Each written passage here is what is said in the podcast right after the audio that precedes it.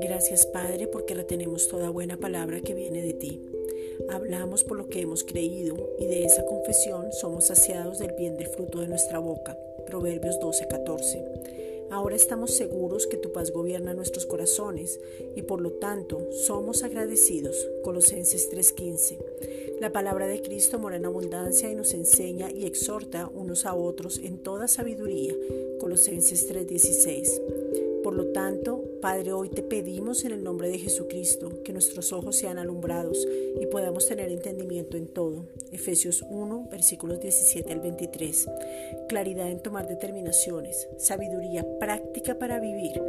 Santiago 1.5, conocimiento de los tiempos, Romanos 8.18, revelación de la herencia que es Cristo mismo, Gálatas 3.18, y todo lo que hacemos, sea de palabra o de hecho, lo hacemos en el nombre de Jesucristo, Colosenses 3.17, dando gracias a Dios Padre por medio de Él.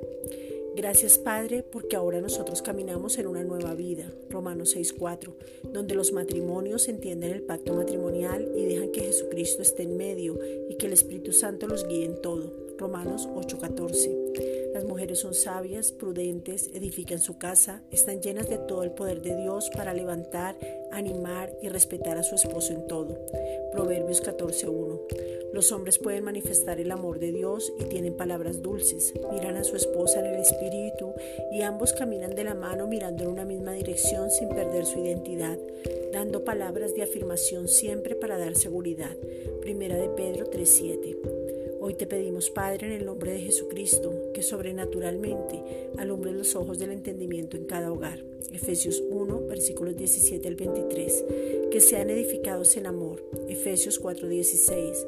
Puedan verse en Cristo. Haya una revelación de que son uno y no perder su individualidad, pero también mirar en la misma dirección. Hebreos 12, versículos 1 al 2. Gracias, Padre.